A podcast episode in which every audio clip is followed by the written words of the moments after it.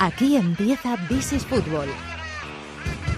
De la mano de Marathon Bet con Fernando Evangelio.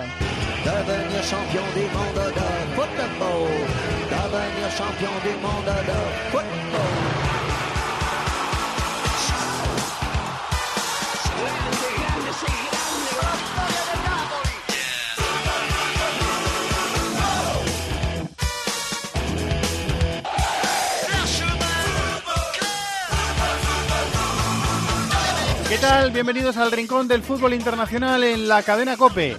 This is Fútbol, capítulo número 350, capítulo redondo, que contará, entre otras cosas, la victoria de River Plate, campeón de Sudamérica, en el Superclásico, que se ha dilatado tanto tiempo, River 3, Boca 1 en el Bernabéu, después de una prórroga en una final muy atípica en Madrid. Vamos a analizar enseguida el partido. River se tiene que preparar porque ya dentro de unas horas tiene que viajar a los Emiratos Árabes Unidos para enfrentarse a esa oportunidad de jugar otro Mundial de Clubes en el que se puede encontrar con el Real Madrid en la final. Después lo analizamos, pero eh, River es campeón de Sudamérica y ahora al Mundial de Clubes.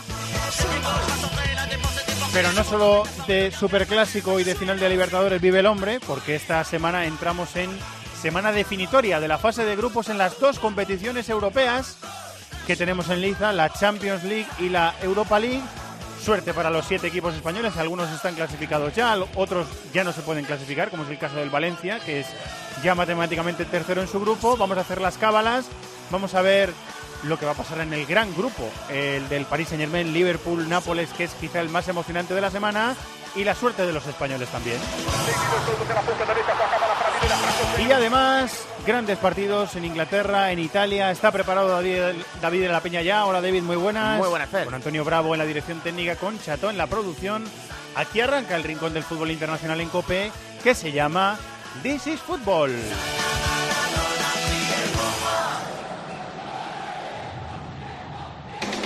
De lunes a viernes, el partidazo de Cope es mucho más que deporte. Alcalá se ha emocionado mucho esta tarde.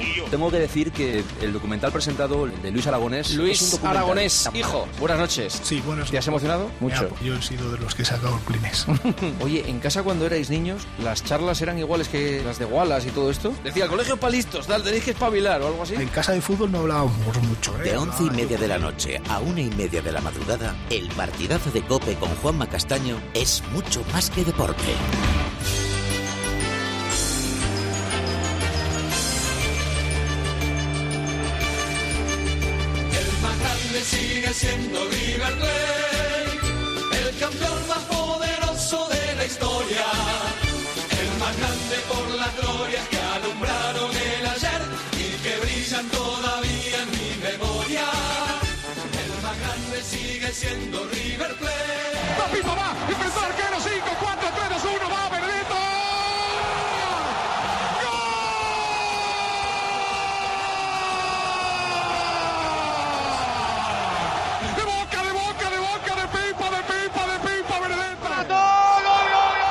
Prato, Paco. Para Quintero, le pega de arco Quintero. Quintero, Quintero, ¡qué golazo!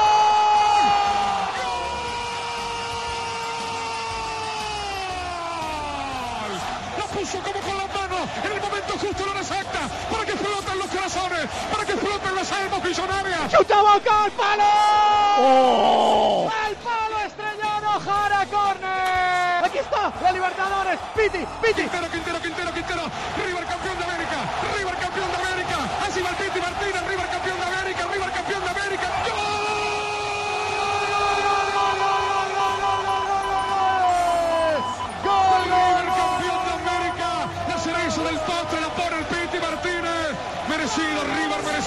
Fabuloso montaje de Antonio Pérez del Chato de lo que sonó en Argentina y lo que sonó en la impresionante narración de Rubén Martín en el tiempo de juego de la cadena COPE. Maestro Maldini, hola Maldini, muy buenas. Se me estaba poniendo la piel de gallina, te digo en serio, de recordar lo que viví ayer con Rubén y con Antoñito, los tres ahí en, en la cabina de la COPE. y- Experiencia inolvidable, ¿eh? Inolvidable, Inolvidable. inolvidable, absolutamente inolvidable. O sea, eh, ayer- lo que viví yo ayer, porque yo hice la previa en la tele, en Vamos, y, y entonces estuve en la parte de abajo del estadio cuando pasé primero por el, por, por el fondo de River y luego pasé por el- eh, al lado del fondo de Boca y te dabas cuenta de, la- de las caras, de la pasión de la gente, de bueno, fue impresionante, fue una una experiencia inolvidable. Y luego el partido, bueno, el partido, yo he leído muchas críticas, yo entiendo muchas de ellas, también las dije ayer en, el- en la transmisión. A mí me parece que es verdad que faltó calidad en muchos jugadores, pero entre que, Bueno, eso es la que Copa esto, que esto es la Libertadores. Copa Libertadores, Claro. es así. Eh, pero también porque era una final y porque había mucho miedo a perder. O sea, ha habido finales de Champions, yo recuerdo la final Milan-Juve en Manchester, no sé si te acuerdas. Sí, el 0-0. Que también fue un partido duro de, duro de ver, ¿eh? Y aquí tuvo una, una pasión, una emoción, el- el- el- la prórroga épica de Boca, a- apelando a lo que es Boca, que es la épica pura, casi empatando con nueve jugadores. Ah, fue un partido inolvidable y una, una final impresionante, tremenda en todos los sentidos. Una experiencia muy extraña, Única. porque claro, es un, es un partido que se tenía que haber disputado en Sudamérica, que los propios Claro. argentinos estaban un poco avergonzados de que no eh, pueda ser en su país por motivos de seguridad, pero claro, luego le dio a muchos eh, argentinos que viven en muchos puntos de España e- y en Europa la oportunidad de ver un partido que no tenían, no hubieran tenido la posibilidad de verlo Claro, en claro. circunstancias normales. Claro, ¿no? claro, o sea, eso se notaba al llegar. Claro, eh, yo con tantos años que llevo en la tele, yo notaba que al entrar al estadio, eh, hinchas de River, cuando pasé por River, todos me decían cosas. Y digo, bueno, esto, eh, ¿qué pasa que en Argentina? No, no, que luego pensé, no, que es que estos viven en España, claro, viven todos, muchos vivían en España. Eh, y bueno, fue, fue, de verdad que fue muy emotivo y fue un partido, yo salí emocionado del estadio. ¿eh? Y ahora escuchando este montaje de que, que ha hecho Chateau, es que me emociono más todavía, porque además teníamos en la cabina al lado a, a Mariano Clos con la torre. Y, y el primer gol que ha puesto es de, es de Mariano Clos, es el primer gol de, el gol de Boca de Mariano Clos. Entonces todo eso al final lo viví ayer al lado, ¿no? Impresionante, impresionante. Otra, otra experiencia más para Sí, contar a... sí, sí, una más para contar. Cuando hagamos a- un libro ya, un libro ya que a ver si hago un tercero, te podrías animar a hacerlo conmigo, por cierto.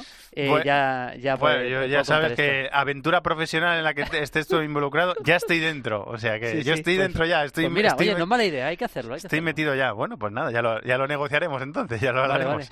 Eh, primera parte en la que eh, Boca se sintió más a gusto que River. Me dio la sensación en el campo sí, también, sí. Julio. A mí me parece que River se equivoca, sinceramente. Se equivoca. Yo creo que River, eh, sinceramente, es mejor equipo que Boca. Tiene más calidad. Tiene más futbolistas desequilibrantes en cuanto a manejar el, el partido. Y, de hecho, si vemos el partido de ida en la bombonera, en campo de Boca, sin tu público a favor, con todo el público en contra, River dominó el partido muchos tramos. Con mucha personalidad, sí. Con mucha personalidad. Y buen la que- juego, y buen claro, juego. buen juego. Las dos cosas que le faltaron en el primer tiempo. Salió, yo entiendo que es una final. que Había mucho partido- miedo, ¿eh, Julio? Claro, es el partido de, los, de las vidas de los dos y tal, y había mucho miedo, pero ese miedo se reflejó en que River no fue nada valiente. Entonces, si ninguno de los dos es valiente, el que pierde es el que tiene más capacidad para, para manejar la pelota, que era, que era River. Entonces, a mí me decepcionó mucho el inicio de River, y de hecho, yo creo que al descanso es justo ganador Boca con ese gol de Benedetto, que es un error, pero a mí Boca me parece que en lo suyo estuvo mucho mejor que River en la Estuvo primera más parte. cómodo, más cómodo que River Claro, en la primera parte. ¿no? Claro, claro. El, el tipo de partido al que, al que también River estaba contribuyendo a ver eh, beneficiaba a Boca. En un partido que pasaban pocas cosas, un, partido de pierna fuerte, un partido de mucho, de mucho nervio, de mucho miedo, y en eso Boca, en eso Boca es superior. Eso es, es una realidad. O sea, con jugadores como Pablo Pérez, como Barrios y como Nández, es un centro del campo mucho más acostumbrado y mucho más preparado para jugar a eso, ¿no? Bien Benedetto, ¿eh? Se había ganado ser titular con los últimos goles que había Sí. enchufado en la Libertadores. Se perdió el Mundial por una lesión muy grave. Tiene, tiene buena pinta ese delantero. ¿eh? Benedetto es buen delantero. En México marcó muchos goles. Podría jugar en Europa, mexicano- Julio, ¿eh? pero perfectamente. Bueno, yo hay, varios creo. jugua- hay varios jugadores de los de ayer que podían jugar en Europa y que jugarán en Europa, varios de ellos. ¿eh? Pero, pero Benedetto es un delantero para Europa, sin duda. Pues es agresivo, es fuerte, es, muy potente. yo, por ejemplo, en el Atleti, a Benedetto lo- veo jugando perfecto. Igual no de titular, pero podría entrar. pero sí, teniendo sí, ratos de juego y tal, por la Sí. personalidad, por la forma de jugar del equipo, el tipo de delantero que es, vamos. Desde luego, el, el que viene, el que es bueno para el Atleti es Nández. Ahora sí que lo hablamos, parece que es un centrocampista de corte Cholo Simeone perfecto. Pero fíjate, voy a decir una cosa que, claro, me van a decir, eres un ventajista, tal, no sé qué, es verdad, y, y seguramente hablamos siempre, del... siempre te van a decir. Siempre te lo van a decir. Pero creo que el gol de Benedetto al final acabó beneficiando a River. Y te digo por qué. Porque el gol de Benedetto hace que River ya tenga que quitarse ese corsé. Ese corsé de, de miedo porque ya estás perdiendo. Entonces, en la segunda parte, River se va por boca, se va al ataque, empieza a manejar Bueno, mejor los el seis balón. primeros minutos de, de River en la segunda parte tuvo tres ocasiones. Tuvo Claro, tres remates ya, que no lo había hecho en toda la primera parte. Eso. River ya se libera, ese gol de Benedetto le libera y en la segunda parte River supera a Boca clari- con claridad, empieza a manejar mejor el balón, empieza a aparecer un poquito más Palacios, que no hizo un buen partido, un poquito más el Piti y la jugada del gol del empate de Prato es, es eh, River puro, es un equipo que se nota que, convi- combina muy bien, una combinación rápida en los últimos metros, y a partir de ahí ya con, en, la ola, digamos, aunque hubo un poquito más de, precaución, pero ya en la ola, Boca se siente mucho más incómodo, llega la expulsión de Barrios después del empate porque ve que le está superando River y a partir de ahí ya pues con un jugador menos River eh, casi diría que era cuestión de tiempo y luego también la entrada de Quintero me pareció clave. De hecho, eh, luego estuve hablando con Ángel Capa después del partido y me decía, pero ¿cómo puede ser que, que Quintero no sea titular? Con la, zurda que, tiene. Cuesta creer que Quintero no sea titular en este equipo. Es un jugador muy irregular, también, también es cierto. ¿eh? Sí, sí, pero, pero, pero, para ser titular de River, o sea, le, debería dar. Yo creo que es verdad. Yo creo que es evidente, ¿no? Y, volvemos a lo mismo, era una final, nadie quería perder y, probablemente eso hizo que Quintero se quedara en el banquillo y, metiera a Poncio, pero cuando mete a Enzo Pérez de pivote, quita a Poncio, que estaba siendo un desastre, la verdad, quita a Poncio y mete a Quintero por delante, River mejoraba muchísimo. Y River demostró que es superior a Boca, la acabó ganando y la acabó ganando bien, ¿eh? De hecho, hasta yo he estado escuchando muchos muchos testimonios de hinchas de, de, Boca que después de la derrota reconocen que River, al final, si analizamos el partido completo, fue mejor. Porque es mejor equipo. El mejor equipo, tiene mejores futbolistas. Pasa que en una final así también se igualan tanto las cosas. Sí, sí, sí. Ha sido muy igualado. Se ha definido el partido de vuelta por una prórroga. Así es que... Sí, por una, claro, claro, por una prórroga. Y, luego, y bueno, y con nueve Jara remata el palo que si, ya, si llega a empatar con nueve Boca. Con 1-2 en el 120. Yo creo que los penaltis ya que ni los tiran, los de River. es que ni los tiran. no, yo, yo estaba pensando, en ese momento de la prórroga, estaba pensando ahí en el estadio que, que era, era mejor no terminar en penaltis, porque el que pierde en penaltis se muere. O sea, se muere de algo, sí. El que pierde en penaltis, porque perder en la prórroga fue muy duro para Boca, es un palo. Ya, ya el cántico ese de que se fueron a la B los de River ya tiene respuesta para ello. Pero es, muy, es, muy, es, una derrota muy, dura, pero imagínate en penaltis. O sea, que hubiera sido. Sí, sí, desde luego que sí. De todas formas, eh, pensándose en los hinchas de Boca, tienen respuesta doble. Primero, porque han ganado más Copas Libertadores todavía, que eso está, eso está ahí, es verdad. Y segundo, porque lo de, lo de la B, eso es una cosa que mientras Boca no se vaya a la B, cosa que yo espero que no pase nunca. bueno, lo van a eh, seguir diciendo, sí. Lo van a seguir diciendo. Lo van a seguir y, cantando, sí. Y tienen más Libertadores Boca que River todavía. Seis bueno, Boca, cuatro River. Exactamente. Independiente podrá cantar que sigue siendo el que más tiene también, por cierto. Que, 34 años después de ganar la última. Eso es, porque le, pudo igualar Boca, pero no, no lo hizo, ¿no? Así que, bueno, eh, casi casi diría que todos, bueno, todos contentos, no los de Boca no. Pero bueno, que al final lo principal fue que el partido se va es un partido histórico que afortunadamente no pasó nada. Yo el otro día, cuando acabó el partido, estuve con un par de radios argentinas que me vieron por allí y, y, yo dije lo mismo. Dije, mira, a mí me parece que tenemos que quitarnos ya el corsé porque salvajes hay en todos lados. Hay en, en Argentina, en Alemania, en España y tal. Y ayer se demostró el civismo de, la gran, del, del 95% de la gente y, no pasó absolutamente nada. Y las fuerzas de seguridad que tenemos también, ¿eh, Julio? También. Han preparado un dispositivo de una final de Champions en 10 días, ¿eh? Estaba... Que es una salvajada, ¿eh? Sí, yo me di cuenta, eh, estando abajo en el césped antes del partido, haciendo la previa, me, me fijaba en los policías, estaban todos muy pendientes de todo, que no pasara nada. Estaba todo muy bien organizado, muy bien planificado. de verdad que un aplauso enorme para, para, para todo el que haya tenido mucho que ver en esta organización, desde el Real Madrid, que también, por supuesto, a a, pues a la comunidad de, Escuché Madrid, ayer a que, todo el mundo. Que es increíble que, que, Madrid no haya tenido la oportunidad de organizar unos Juegos Olímpicos y es, y es que es verdad. Después de lo de ayer, yo creo que... Y que la candidatura para el Mundial de 2030 está lanzada ahí, porque La, la, el, músculo organizativo lo hemos demostrado. Eso Desde luego, y, fíjate, Madrid eh, ha organizado la final de la Copa Libertadores y va a organizar la final de la Champions. Los dos grandes partidos que se juegan al año a nivel de clubes. En una diferencia de seis meses. Se van a jugar en la misma ciudad, no en el mismo estadio, pero eso ya casi es lo de menos, ¿no? Sí, en una diferencia de seis meses. Hay, un detalle de la prórroga que también quería eh, comentar contigo para rematar, que a mí me, llamó mucho la atención. Hay un momento en el que Olaza, el, lateral, izquierdo de Boca, se lesiona, él se rompe, o sea, no, no, no, quiere seguir, se tira al suelo y tal. Y Gago le echa, Gago que había entrado también eh, para los últimos minutos, le echa una bronca tremenda y a los dos minutos se rompe Gago, que, tiene, que tiene una mala suerte ese chico con las lesiones. Gago, eh, no sé si habrá sido su último partido, pero no lo descarté. Probablemente, probablemente. me llamó mucho la, atención, porque, claro, para, para irse él, después de la bronca que le había echado a Lazo, para irse él que no podía ni caminar, tenía que tener algo gravísimo. Sí, y no sé si te fijaste el detalle que cuando Gago está saliendo del campo, que no podía ni moverse, eh, eh, eh Guillermo Esqueloto, el entrenador, le pide que se quede. Le hace gestos, pero, pero quédate, que, que quédate, que, somos, que nos quedamos con nueve. Pero fíjate cómo debía estar Gago para irse eh, para, no irse final no, podía, ni, caminar. Y, bueno fue fue tremendo. Luego lo de lo de Andrada subiendo ahí desde el minuto haciendo de, portero jugador.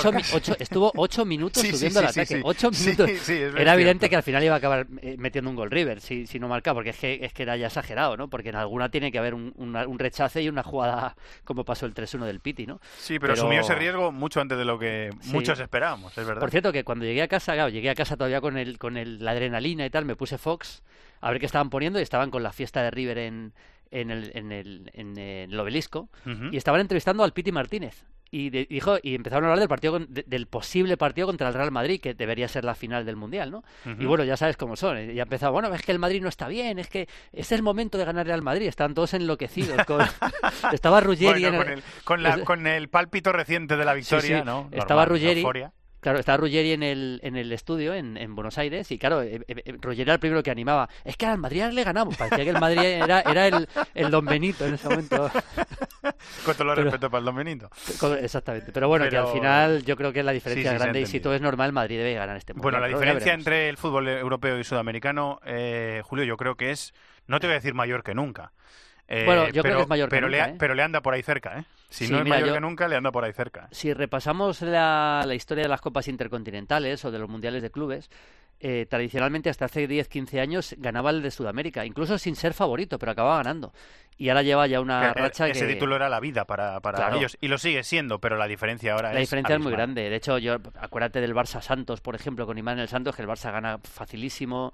El Madrid al, al El Gremio Barça le gana, le gana Barça 1-0 River solo. mismo, el Barça Barça River. River. Al Gremio el Madrid le gana 1-0, pero tú ves el partido y te das cuenta de que es que juegan Una 10 veces y, ganan claro. las 10 el Madrid. O sea que, pero bueno, esto es fútbol y nunca se sabe. Lo Yo normal es que pase lo mismo esta vez. De Sí. los últimos nueve, nueve títulos del, del Mundial de Clubes que dicen que está por acabarse porque la FIFA quiere hacer algo más grande y mejor organizado Sí. y que sea más y que sea más igualado también. De los últimos nueve campeones, yo creo que solo Corinthians contra, contra el Chelsea de, de Benítez. Exactamente, el Corinthians de Tite. El ya resto sabes son que campeones europeos. Ahí Tite ya sabes cómo es, un técnico que, que- que es capaz de, de- de- a equipos inferiores hacerles eh, el 200% y por eso le ganó al Chelsea aquel día. Con, con Corinthians. Bueno, Sí, pues otra experiencia más. Otra que, más, Que hemos vivido y que podremos contar. Muy bonito, Julio, lo así que esta semana Champions. Esta semana- El grupo del PSG que está Sí, emocionante. bueno, mañana comento el, el Liverpool-Nápoles. Vaya partido ese. Partido Buen ese, partido, gran este, partido. Si, si como es normal, que luego ya veremos, ¿eh? pero como es normal, el PSG gana en, en Belgrado. Digo como es normal, ya veremos, porque no ha ganado nadie allí. Eh, Empató el Nápoles y Se sacado el- cuatro el puntitos el Estrella Roja de, de- de su casa, Sí, o sea sí. que...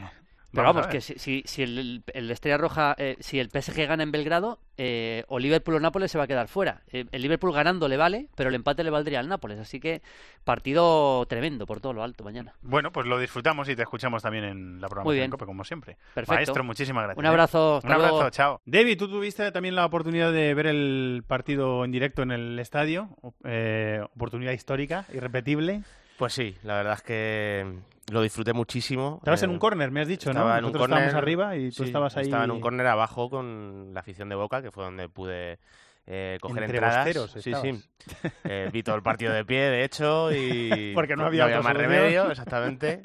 Y pues bueno, lo disfruté muchísimo, la verdad. Eh, eh, hay que poner por delante que es, en cierta medida hubo algún momento que sentí que que es verdad que era una pena que fuese en Madrid porque yo estaba ocupando un espacio que le pertenecía a otra persona. Qué buena eso- persona eres. Eso, eso yo lo, lo sentí de verdad, pero, pero lo disfruté muchísimo. O sea, eh, y, y creo que, bueno, fu- fue a nivel de ambiente una final quizá más europea que sudamericana por el por el tema de que estaban los dos fondos, una afición de Sí, cada equipo. aún así, fue el partido en el que más ambiente he vivido en Sí. mi vida, ¿eh? En Bueno, el estadio. o Fue, sea fue muy bonito. A ver, yo además es que lo viví, el- el- los cánticos, etcétera, etcétera, los viví desde dentro. Entonces, y el, además el gol de Benedetto, bueno, en realidad vi todos los goles en esa portería, que me pilló muy cerca, pero el gol de Benedetto además se vino a celebrarlo a donde el córner donde estaba yo, lo vi muy de cerca y claro, se aglomeró allí la gente y fue un momento muy bonito y... y- evidentemente no ves el fútbol igual que si lo ves por televisión, pero ganas un montón de matices que. Bueno, ganar la experiencia de vivirlo Sí, ahí sí. en directo, de estar Sí, en sí. donde se está produciendo. La, la noticia.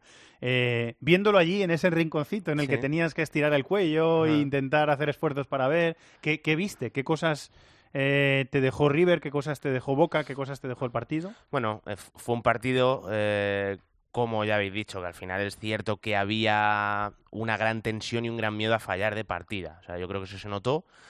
Creo que hubo otros condicionantes, como por ejemplo el terreno de juego. A mí me dio la sensación de que eso hizo fallar más de la cuenta, porque no hubo adaptación, o sea, el, césped del Bernabéu, la forma de regarlo, la altura de la hierba es más corta y el balón iba más rápido y yo creo que eso eh, le pesó a casi todos los jugadores, menos eh, principalmente a Quintero, que creo que fue todo lo contrario, estuvo más cómodo y le permitió marcar la diferencia y añadiría a Benedetto. Benedetto me gustó muchísimo, más de lo que esperaba, también, a mí más de lo que esperaba. sí.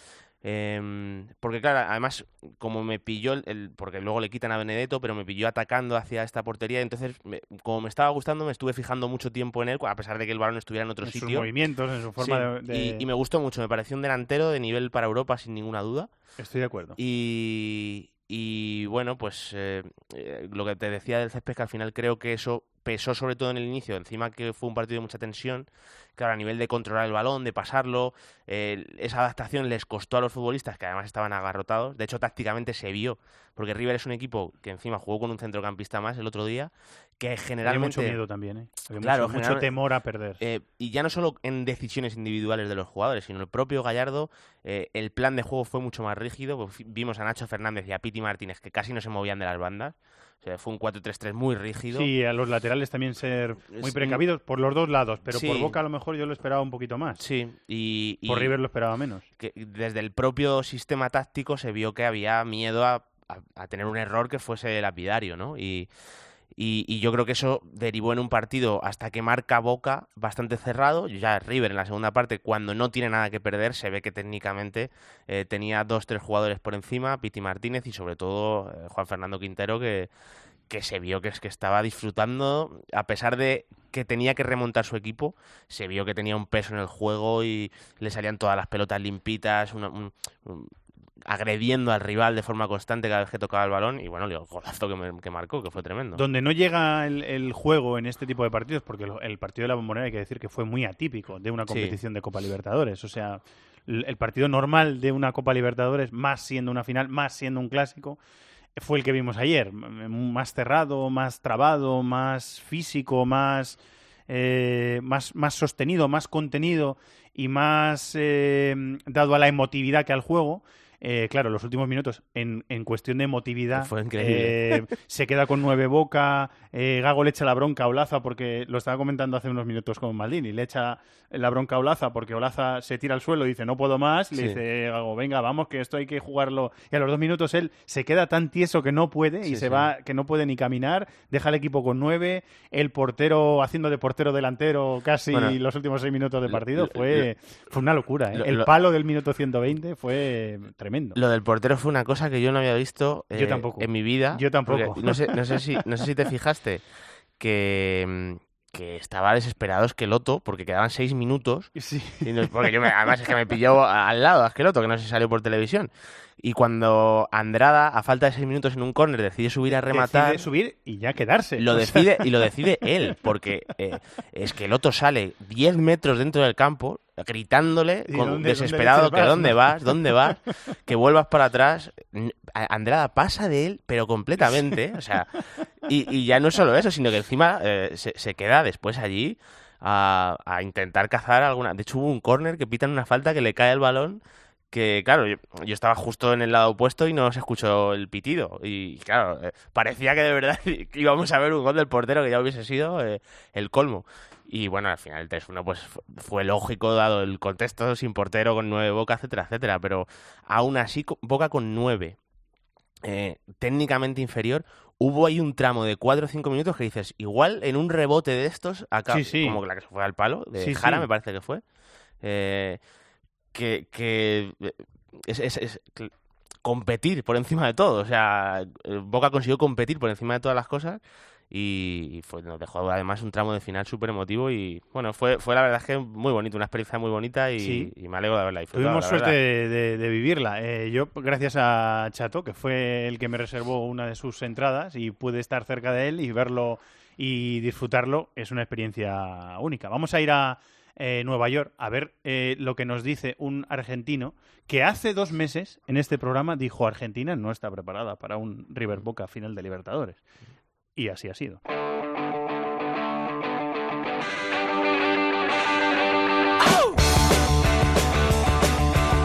Inglaterra, Italia. Alemania, competiciones europeas, Sudamérica, África, Asia, Oceanía. Todo el fútbol del mundo cabe en cope.es.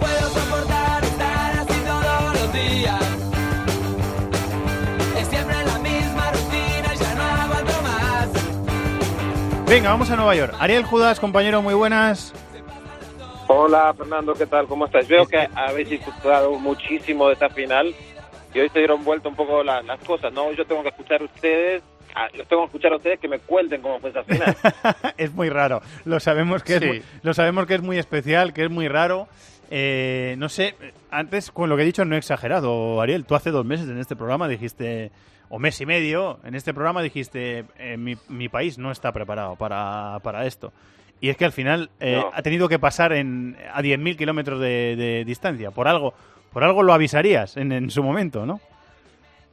Bueno, es una sociedad que está muy convulsionada desde hace muchos años y los ánimos están exacerbados al máximo, como hoy todo el mundo se da cuenta en una cosa que debería ser no demasiado importante, aunque el fútbol es muy importante en Argentina, pero es una no deja de ser un partido de fútbol y ha terminado tomando la opinión pública y lo publicado en los últimos en el último mes, mes y medio, de lo único que se habla en Argentina. Termina ahora con la final disputada en Madrid, termina con el título de River, merecido título para el equipo de, Marcelo Gallardo, pero, pero sí, no deja de ser una pena enorme que el partido no se haya podido disputar en, en suelo argentino o en suelo sudamericano. Si no se podía jugar en Argentina, creo que Comebol podría haber hecho algo para hacer esta final en algún otro punto del, continente donde eh, es natural que esta competición se disputa. Y es que directamente eh, tiraron por la calle de, Europa.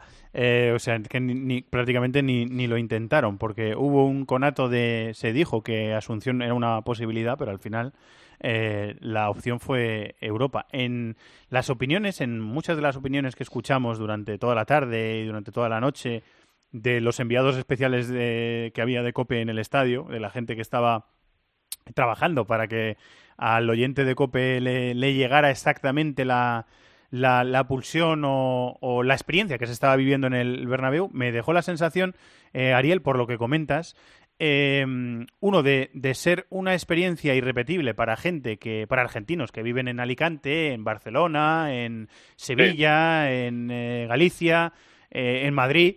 O, o, argentinos que viven en distintos puntos de Europa que no hubieran tenido la oportunidad de vivir un partido así eh, de desarrollarse en, en, Sudamérica. Un poco en contraste con eh, esa sensación que tú contabas de que te dé un poquito de pena y hasta de vergüenza que no se pueda celebrar en tu país.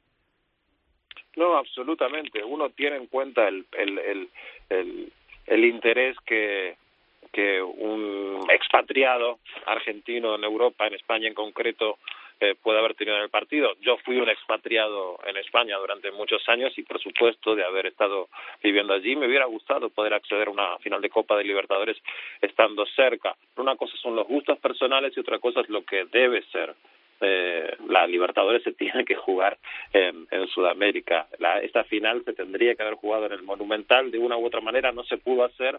Bueno, las opciones alternativas creo que eran varias. Sin Argentina el partido no se podía hacer, que yo estoy convencido que, que, en este último tiempo no se podía hacer la final Boca River después de, de, de lo que pasó eh, en el primer intento de jugarla allí en el barrio de Núñez. Conmebol tenía la obligación de primero de hacer valer su producto de otra manera, de, de, intentar hacer las cosas bien para su público natural, que es el público sudamericano, y bueno, lamentablemente no lo hizo. A mí me da este, cierta vergüenza ajena el, el, placer con el que los uh, directivos de Comebol hablaron de lo bien que se hizo el partido de Madrid, no porque el partido no estuviera bien hecho, por supuesto, el, el, escenario es fantástico, el Bernabéu, la policía española actuó correctísimamente como tenía que ser, pero el hecho de que nosotros, los sudamericanos, no podamos hacer esta final en territorio sudamericano y que aparte Conmebol se llene la boca hablando de que sí. es más o menos lo mismo jugar esta final en Buenos Aires o en Madrid eh, y que la Conmebol eh, que la Libertadores es una competición que estaba entrando en el olvido y que ellos la han revivido llevando la final a Madrid bueno a mí me llena de alarma no sé si esto es el precedente para cosas que vendrán a futuro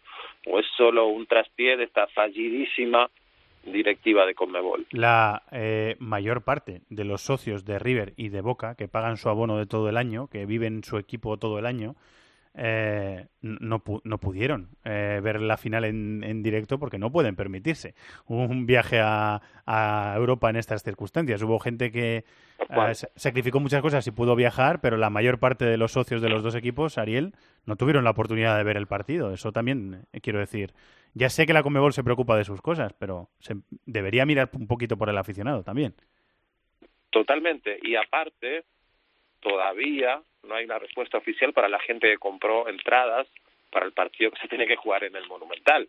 Se supone que les van a pagar, pero se supone. No hay todavía un movimiento oficial de parte de Comebol o de la Federación Argentina o de River diciendo eh, en tal fecha tienen que pasar por ventanillo, van a recibir un cheque con el importe de las entradas. Todavía eso no está organizado y se habla aparte de pagos a, en cuotas y a larguísima data, con lo cual me parece bastante vergonzoso. Nada es oficial, reitero, ¿eh? son rumores que van surgiendo y todavía la gente está a la espera de ver qué va a pasar con, con esa final que finalmente no, no pudo disputarse en, en, Buenos Aires. A mí me da la misma impresión que a ti, me da la sensación de que es un fracaso, no es un éxito de la Comebol, es un fracaso de la Comebol. No, es un, totalmente. Es un fracaso de Argentina y es un éxito de, de, de Madrid eh, de la ciudad de Madrid y del gobierno español, que ha sido, de sus fuerzas de seguridad del Estado, sobre todo, que han sido capaces de organizar una final de Champions en 10 días, que a mí es algo que me parece alucinante. Eh, Madrid está preparada para casi cualquier cosa. Madrid es la triunfadora, pero no la Conmebol ni, ni Argentina, es como yo lo veo. No, eh, tal cual. Eh, te quería preguntar también, eh, Ariel, porque has sobrevolado la amenaza de Boca constantemente de que recurrían al TAS, de que no querían jugar el partido. ¿Va a seguir Boca insistiendo en los tribunales después de haber perdido el partido en el Bernabéu en la prórroga o, o ya no? Mi sensación personal es que no, porque Boca y su presidente están comenzando a tener otros problemas, que es justamente haber perdido la final en Madrid contra River eh, y, tiene corre el riesgo de quedar más en ridículo todavía eh, si insiste con llevar adelante este reclamo ante el TAS. Acabo de escuchar hace unos minutos al presidente de River que se manifestó muy molesto por la posibilidad de que Boca siga adelante con esta con este reclamo, eh, pero entiende de que finalmente va va a primar la cordura. Aparentemente Guillermo Barros Esqueloto, el entrenador de Boca, eh, habría declarado que a él no le interesa de ninguna manera que el reclamo siga adelante, no quiere ganar eh, por o, quedarse con el título o tener la, la opción de, no sé, de, de, de, ser en algún registro oficial de Comebol campeón de la, de la Copa sin haberlo ganado en la cancha. Y entiendo que finalmente el club va a desistir de todo esto. De momento, hasta ahora, todo sigue adelante. Uh, River está en, en, Madrid, en su hotel de concentración que ha usado los últimos días. En las próximas horas vuela a los Emiratos Árabes Unidos, donde el miércoles, el miércoles de esta semana, es decir, eh, mientras estamos grabando el programa, en 48 horas empieza el Mundial de Clubes con ese partido previo entre Alain y Tim Wellington que va por el eh, lado del campeón sudamericano, es decir, que va por el lado de, River. El ganador de ese partido se enfrentará al Esperance de, de Túnez el día 15, que es el sábado, a las eh, cinco y media de la tarde hora española. De ahí saldrá el, rival de River, mientras que del Casim Antlers eh, Chivas de Guadalajara, que es a las 2 de la tarde del sábado, saldrá el eh, rival del Real Madrid en la, en la semifinal. Y veremos si en ese partido del día eh, 18 de, de, diciembre, no, eso es, eso es semifinales. En la final, estoy mirando un poquito más abajo, es el día 22, perdón.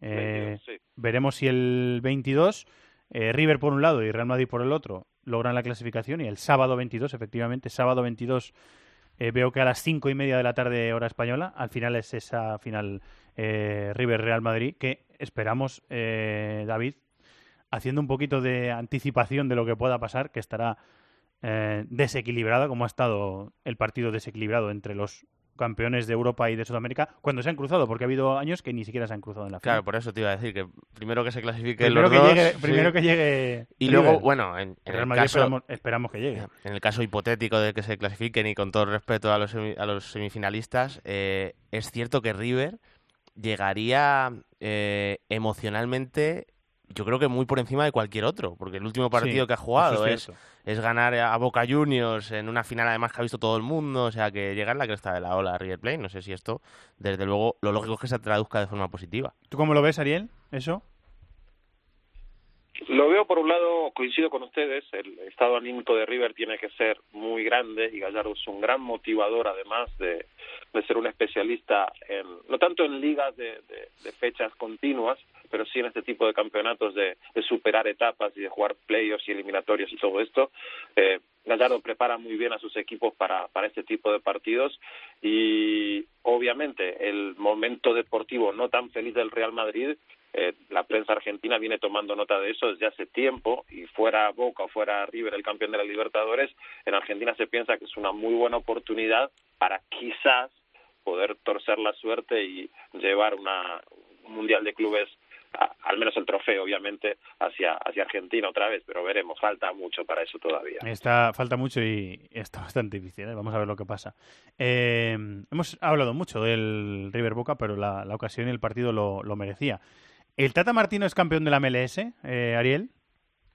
Sí, con, con muchísima justicia, teniendo al mejor equipo de, de la liga de punta a punta. Tal vez ya el año pasado tenía el mejor equipo, pero este año con un par de ajustes fue un equipo eh, intratable para para el resto de los competidores en la Major League Soccer. Una- un año de, de buen nivel, de muy buen nivel, diría yo, de la, de la liga en general, pero Atlanta destacando por sobre todas las cosas. 73.000 personas el sábado por la noche en el estadio de Atlanta. Fue una verdadera fiesta, una- un fenómeno social enorme. Mientras estamos hablando, hay una caravana ahora mismo de Atlanta United dando vueltas con al mejor estilo europeo sudamericano por las calles de Atlanta celebrando el título. La ciudad hacía a todo nivel, hablando de fútbol americano, béisbol, básquet y demás, hace 25 años, si no me equivoco, que no ganaban un título, con lo cual hoy el fútbol es protagonista máximo por allí. Y conectando esto con la Copa Libertadores, Piti Martínez, muy probablemente después del Mundial de Clubes, sea oficializado como eh, nuevo jugador de Atlanta United. Y Guillermo Barros Esqueloto es quien más fuerte suena ahora mismo para reemplazar Anda. a Tata Martino, que todo indica que será el nuevo seleccionador de México. O sea que se mueven fichas en la MLS y también en el fútbol Mucho. eh, sudamericano. Pues no tiene mal ataque. Estuve viendo la, la final el otro día, disfrutándola como un, como un aficionado que le gusta la MLS, pero que normalmente no puede, no, no puede, por cuestión de tiempo, no puede ver tampoco ver muchos partidos. Eh, y la estuve disfrutando con, con, ese, con ese ataque que tiene Atlanta de Joseph Martínez, el venezolano, y Miguel Almirón, el paraguayo, que es un futbolista sensacional. Es muy bueno Almirón, es el jugador yo creo que... De Liga Mayor. De Liga, lo que pasa que, claro, el- la MLS eh, se- ha apostado eh, por darle buenos salarios a algunos jugadores y en esta última etapa no tan mayores o no tan veteranos. Y, y Almirón tam- 25 años Claro, no es fácil sacarle tampoco de la, de la MLS, claro. Un gran Bueno, futbolista, Almirón- Ariel, ¿eh? Gran futbolista, ¿eh? Sí, para mí es el, el mayor talento que tiene la MLS ahora mismo. Piti Martínez llegaría para reemplazar al Mirón, que tiene todos los números para sumarse a Newcastle. Eso es lo que se habla aquí. La venta de Almirón no es oficial, pero se da casi, casi por hecha. Eh, y Joseph Martínez, que marcó entre temporada regular y playoffs casi 40 goles este año, va a triplicar su sueldo a partir de la temporada próxima. Eso también es un rumor y aparentemente lo van a confirmar pronto. O sea que sí, Atlanta está generando mucho movimiento, muchos titulares de prensa y obviamente el interés de mercados importantes como es la Premier League en, en sus jugadores más interesantes. Al, eh, Joseph Martínez también tiene ofertas de Europa, pero aparentemente el ofrecimiento de Atlanta para que se quede multiplicando al menos por por el doble su actual salario lo haría quedarse aquí por al menos por un par de años más. Si Rafa Benítez consigue hacerse con Almirón, es un puntazo brutal para, para la Premier y para, y para el Newcastle, que está eh, peleando por no bajar en la, en la liga inglesa, que tiene, ha tenido muchos problemas de falta de contratación de jugadores, porque le han prometido muchas veces eh, presupuesto para fichar y no lo han cumplido con Rafa Benítez, o sea que sería un, David, se vería un puntazo Y- y- brutal ver a y- Almirón aquí, ¿eh? Y puntazo enorme para Atlanta United y la política de Tata Martino. Compraron al Mirón por 8 millones de dólares en Lanús, lo estarían vendiendo por 35 millones de dólares al Newcastle. Bueno, pues eh, ahí, Con está, un título ganado. ahí está la noticia. Eh, gran noticia, para mí gran noticia, ¿eh? que Almirón pueda venir a Europa dentro de 20 días. A mí me parece caro, 35 millones, de verdad, ¿eh? O sea, creo que es un buen jugador, pero hay que verle también en Sí, la Premier League, claro. hay que verle, hay o que sea, te verle. quiero decir que a lo mejor por 35 millones el Newcastle puede comprar un jugador más contrastado, no lo sé, ¿eh? O sea, que igual viene y lo hace de Tenemos que ver maravilla, al, ¿no? Pero al Newcastle de Mike Ashley, tenemos que ver gastar- pagando exactamente gastarse 35 Y- millones de euros. y también, compensa- ¿eh? es que no sé lo que ganará el millón igual Ariel Judas lo sabe en la MLS pero que pueda estar en 3 millones de dólares al año o algo así no lo sé ¿eh? que, que No, tiene no, que igualar el salario esto, ¿eh? No Menos, llega, menos, ¿no? No, llega a esto, no llega a esto, no llega a eso, no. no, Bueno, no, todavía- no llega a eso. por es, un salario sueldo, es un sueldo de Premier. sí eso sí en Bajito. salario sí pero los 35 sí que me parecen caros la verdad Bueno, pues vamos a ver. Dentro de unos días eh, Veremos, veremos. saldremos de dudas. Eh, Ariel, muchas gracias. Seguimos en contacto. ¿eh? Un abrazo. Un abrazo, un abrazo a ambos. Chao. El River Boca y la MLS. Y ahora hay que ocuparse de lo que viene esta semana, que es la última jornada de la fase de grupos de la Champions. Estás escuchando This is Football en Cope.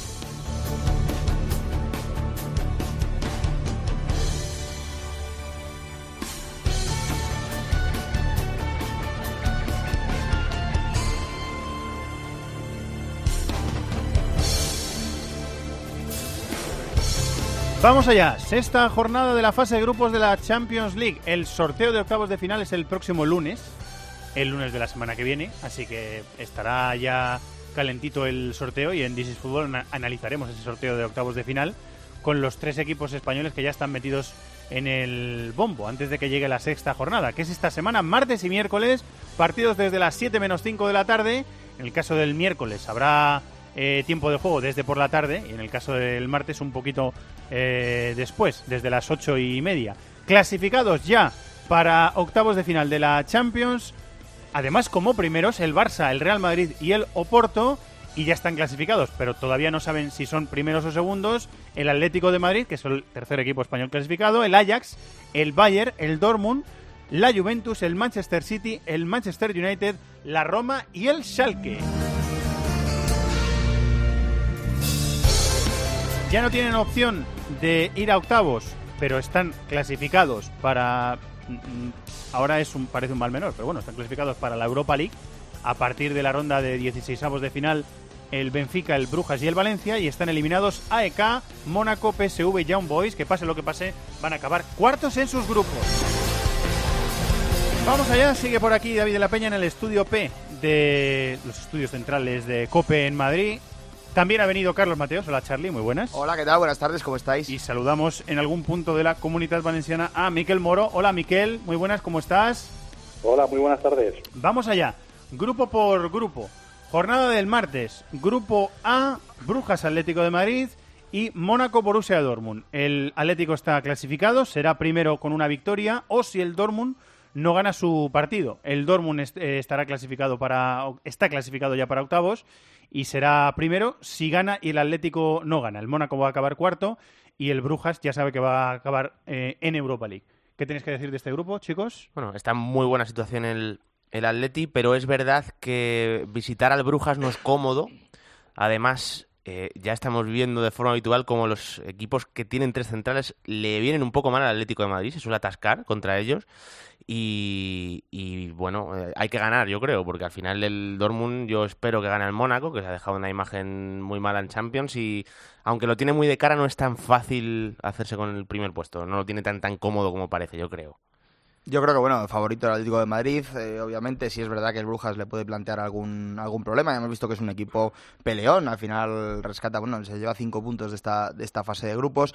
Pero, bueno, en un partido de esta importancia, jugándose además la final de la Liga de Campeones en el, en el Wanda. eh, bueno, Dependiendo creo de sí mismo. Dependiendo de sí mismo. Me cuesta pensar que el Atlético, un equipo que además es un equipo tremendamente competitivo, eh, se deje comer la tostada. Pero bueno, puede pasar. Miquel, ¿qué dices? No, sobre apuntaba eh, Charlie, ¿no? El tema de motivacional de jugar la final en casa y sobre todo de borrar el, el amargo recuerdo del año pasado, donde en un grupo que sí que era competitivo, pero que, le costó la eliminación quizás el rival menos potente. eh, bueno, lo que dice el, el cholismo, ¿no? ¿no? Es cuestión de revancha, sino de nuevas oportunidades. Y la que tiene Atlético Madrid en este grupo eh, para la jornada de mañana es, es clave. Vamos con el grupo eh, B, también del martes. Barça contra Tottenham, Inter contra PSV Eindhoven. Barça tiene 13 puntos, Tottenham y Inter tienen 7, PSV tiene 1, así que el Barça va a acabar como primero y el PSV está eliminado pase lo que pase. En el enfrentamiento particular entre Tottenham e Inter, que es lo primero que desempata en la Champions, lo gana el Tottenham, con lo cual eh, el Tottenham haciendo lo mismo que el Inter, el Tottenham pasa a octavos y el Inter caerá a Europa League. Claro, lo que pasa es que el Tottenham tiene que presumiblemente problema. ganar en el Camp Nou. el Camp O sea que por mucho que, bueno, Valverde ha dicho hoy que no va a jugar eh, Luis Suárez, que por ejemplo es una baja importante para el Barcelona, ¿no? Y entiendo que además va a rotar a otros jugadores, con lo cual el Tottenham va a visitar el Camp Nou sin que el Barcelona sea realmente eh, el Barcelona o que tenga todas sus piezas, que yo creo que esto es evidentemente positivo para ellos, pero en cualquier caso no va a ser fácil y lo lógico es que el Inter le, le gane al PSV, ¿no? Que además jugó muy bien el Inter contra la Juve, jugó un buen Sí, ¿te partido, gustó? sí, creo que jugó bastante Luego- bien. Luego analizamos también. Y, y esa sensación yo creo que puede, puede ser positiva de cara a jugar contra el PSV. O sea que bueno, es verdad que el Tottenham tiene esa ventaja, pero, pero la dificultad de visitar Barcelona. Harry Kane y Eriksen fueron suplentes en el partido Sí, del fin de semana sí, del Tottenham contra el Leicester, en- totalmente. en la cita del, del Camp Nou. Charlie. Complicado para el Tottenham, que yo creo que se debería estar tirando de los pelos por lo que pasó un poco en Milán, ¿no? Ese partido que iba ganando 1-0 que le remonta al Inter en los últimos instantes, Y- en y la que primera mereció jornada. ganarlo, esa es la y, verdad. y que mereció ganar. Y al final es lo que le puede dejar tercero de grupo y relegarle a la, a la Europa League, ¿no? Eh, es- la Champions League muchos casos se decide por pequeños detalles y este es un ejemplo, ¿no? El Tottenham tiene que salir a darlo todo, pero yo creo que a priori, teniendo en cuenta que el Inter, mm, a ver, puede, el PSV ya hemos, ya hemos visto que es un equipo que, aunque lleve un punto, ha dado buena imagen en varios partidos a lo largo de la Liga de Campeones, pero lo normal es que no jugándose nada, jugándoselo el Inter y el Tottenham teniendo que ganar en el Camp Nou, lo normal es que pase el Inter de Milán. Quizás para, quizás para este grupo que Barcelona y PSV ya tengan, digamos, el destino marcado, eh, sea algo positivo que al menos premien las victorias con, con dinero, porque va a ser prácticamente la única motivación más allá del logro deportivo que tengan estos equipos y que van a ser jueces eh, con los deberes ya hechos o con el suspenso ya hecho para, para los equipos que apuntábamos a que podían pasar de ronda y que al encuadrados en el mismo grupo, pues nos prepara de uno de ellos. Eh, aquí está el tomate, ¿eh? Grupo C.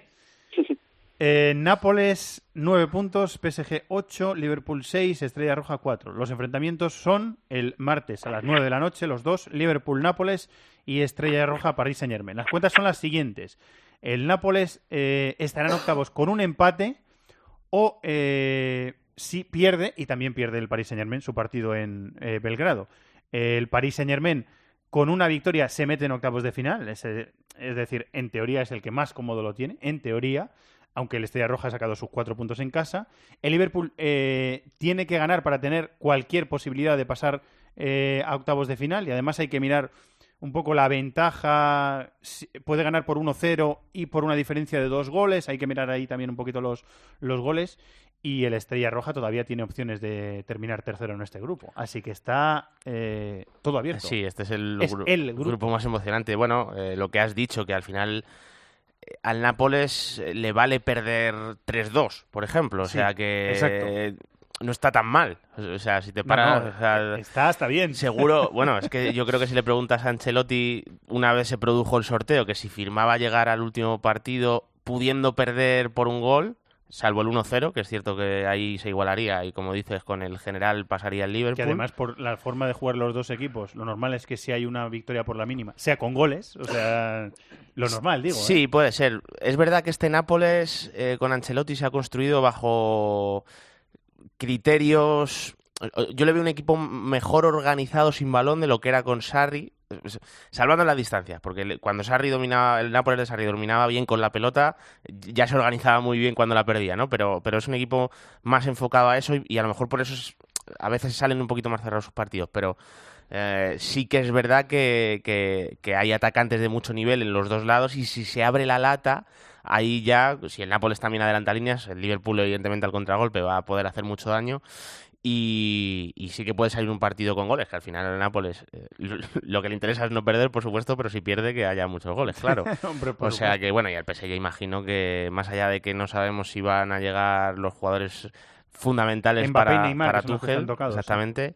Yo creo que debería ganar la Estrella Roja. Lo que pasa es que la Estrella Roja en su campo eh, no ha perdido. Sus cuatro puntos Los ha sacado en casa. son recolectados en Sí, casa, sí. sí. Charlie, ¿qué, qué dices? Este partido yo creo que es una verdadera prueba de madurez para, para el Nápoles, que a mí siempre me da la sensación de que cuando tiene que dar el paso adelante en Europa, ese partido que marca un poco su futuro europeo, nunca con, termina se de queda en la orilla. Se queda en la orilla, ¿no? Bueno, se quedó una vez con Benítez sacando 12 puntos.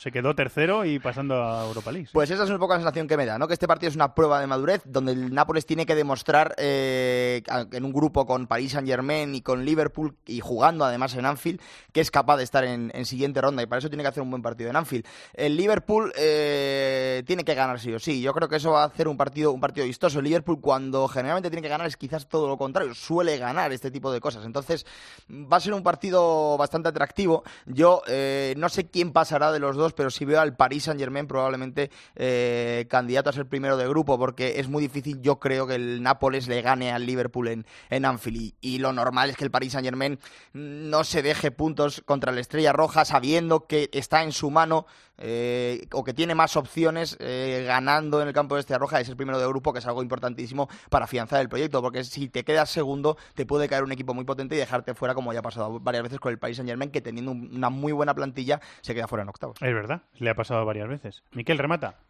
No, al final lo del PSG es lo que comentáis. Tiene la experiencia de que es un proyecto que va a más cada año y que no teniendo suerte en el sorteo de octavo siempre está yendo a casa antes de hora y seguramente que pese a no tener mucho glamour la visita a la Estrella Roja seguro que serán conscientes ya con la experiencia que van acumulando los jugadores de lo importante que es quedar primeros de grupo. Luego del, del Liverpool-Nápoles yo creo que es el partido a ver de, de la jornada del martes.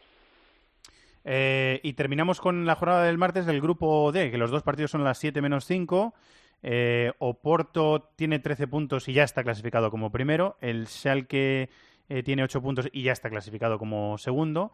Y ahora falta dilucidar la tercera plaza. Galatasaray 4 puntos y Lokomotiv 3. Los partidos son Schalke Lokomotiv y Galatasaray Oporto. Si queréis decir algún apunte muy rapidito de este grupo, que es de los menos atractivos y ya Sí, está bueno, y prácticamente que, el Sal que se ha rehecho de un mal arranque de temporada, que yo no lo esperaba, ni mucho menos, y que sobre todo Charlie, pues vamos a ver quién, quién acaba en tercer lugar, ¿no? Que, que yo creo que está abierto totalmente, si bien es cierto que el Galatasaray al jugar en casa, pues tiene esa ventaja con respecto al, al Lokomotiv. Yo con cariño es un poco como una doble eliminatoria de Europa League, ¿no? Porque Sí, es jugarse sí, el sí. puesto de la Europa League, además entre cuatro equipos que no están quizás entre los punteros de la Liga de Campeones. Está bien, al que le guste quizás igualar un poco las cosas por debajo y ver eh, no solo a los grandes de Europa, es un partido interesante para ver, o sea, son dos partidos interesantes para ver porque al final hay algo en juego, ¿no? Están separados de horario además, o sea que se pueden ver tranquilamente. Vamos a por la jornada del miércoles, venga.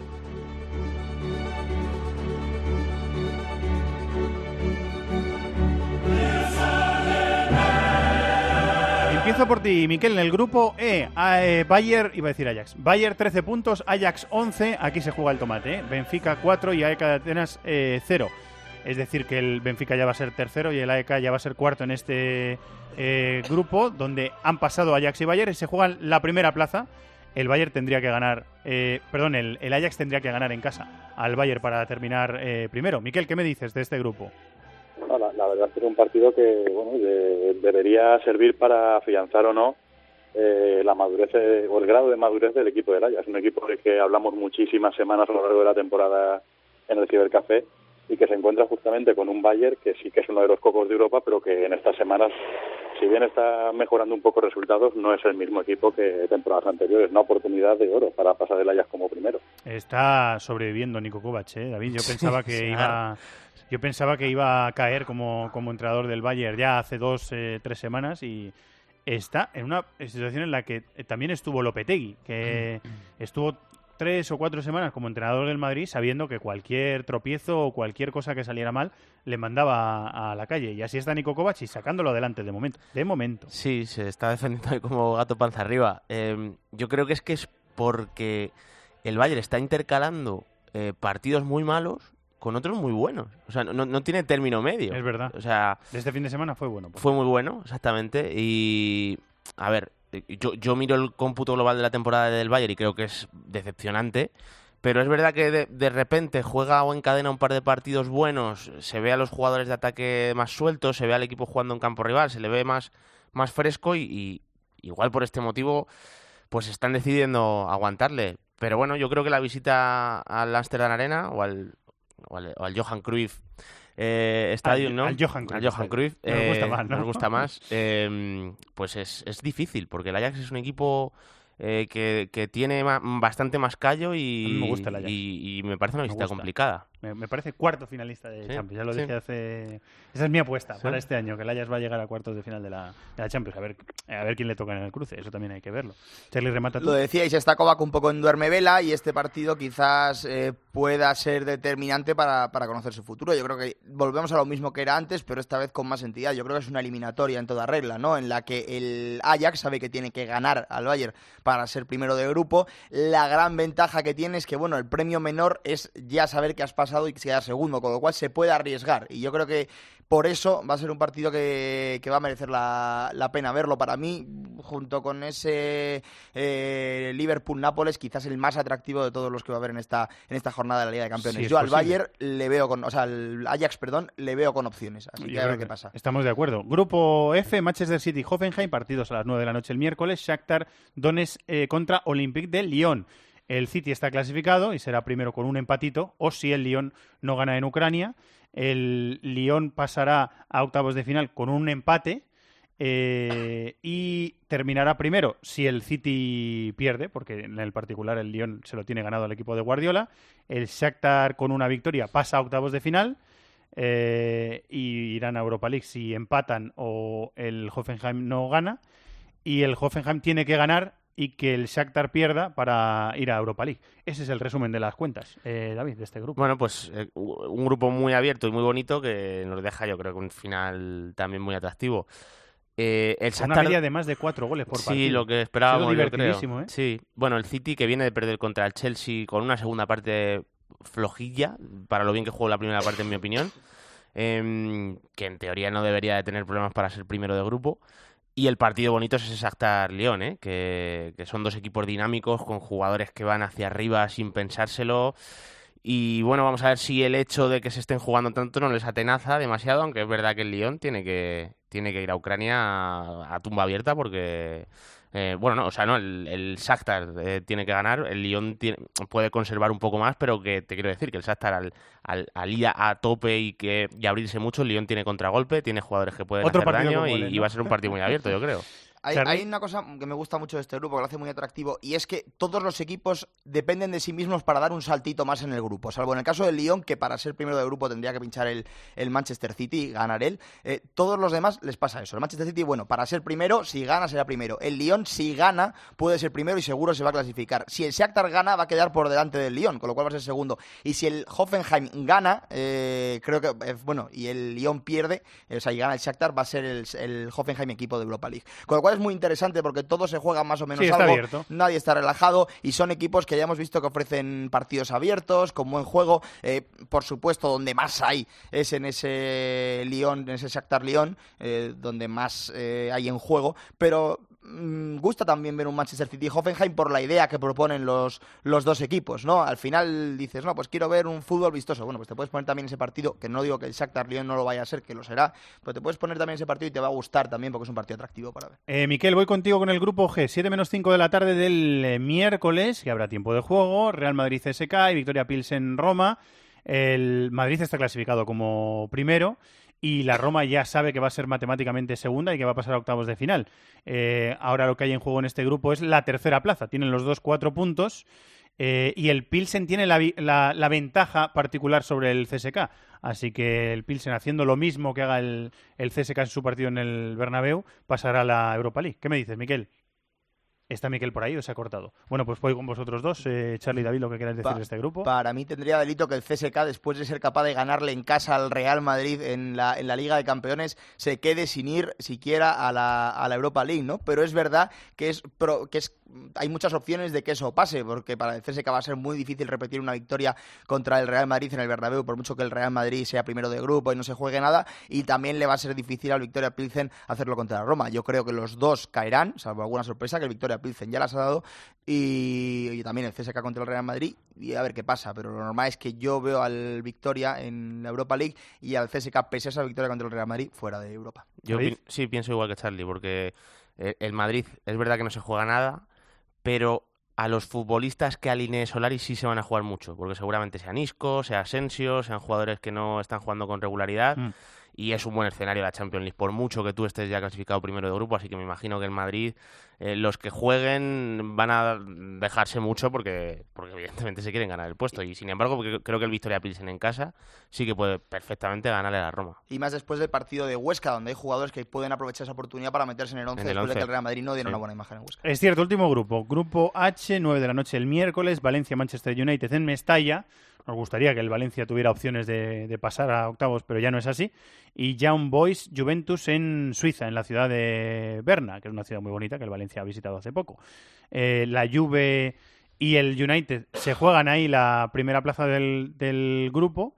Eh, la Juventus está clasificada y eh, si gana y el, el United no, no gana, eh, bueno, no, eh, con un empatito, ¿no? Yo creo. El- La Juve. Yo creo que no, fue 1-2, Tiene que ganar, ¿no? tiene que ganar. sí. 1-2, Sí, ganó. sí, tiene que El ganar. Manchester tiene que United le ganar. tiene ganado algo, la verdad. Tiene que ganar. Si gana, eh, la Juve está eh, clasificada. Si gana en Suiza, ya está clasificada como primero de grupo y sería segundo de grupo el United. Sí, bueno, yo imagino que la Juventus ganará al Young Boys a, a domicilio. Imaginamos, sí. Porque evidentemente, como comentaba antes Charlie con el PSG, ser primero, eh, si miras las clasificaciones, yo creo que ha habido pocas sorpresas y casi todos los equipos que esperábamos que fuesen a ser primeros lo son, con lo cual conviene serlo también para no cruzártelos en octavos. No habría excusa para que la Juventus no le gane al Young Boys jugándose el, primer puesto, que en el fútbol puede pasar de todo, pero hombre, lo normal es que en este tipo de partidos, cuando un equipo es tan superior a otro y hay tanto en juego, que no solo hay el pase, sino que hay dinero también en juego y demás, y prestigio, eh, muy mal se le tendría que dar a la Juventus. Siempre contando con que el United gane en Valencia, que no es fácil, es verdad que el Valencia está ya eliminado, o sea, está en- ya en Europa League, quiero decir, perdona, pero no es fácil ganar en Mestalla tampoco. Bueno, eh, el martes y el miércoles tenemos tiempo de juego y lo eh, viviremos todo y lo contaremos todo. Y el próximo lunes el sorteo de octavos de final eh, a las 12 de la mañana y después el análisis en is Football. Muchas gracias, Charlie. Gracias a vosotros. Hoy esta semana la sintonía de Libertadores me gusta casi más que la de la Liga de Campeones. ¿Ah, ¿eh? sí? Sí, no sé por qué, pero tiene un toque épico que me gusta. Yo creo que también está, se fijaron, ¿eh? Yo creo que se fijaron sí, también. sí. Gracias, Charlie. Un abrazo. Hasta luego. Vamos a apostar, venga.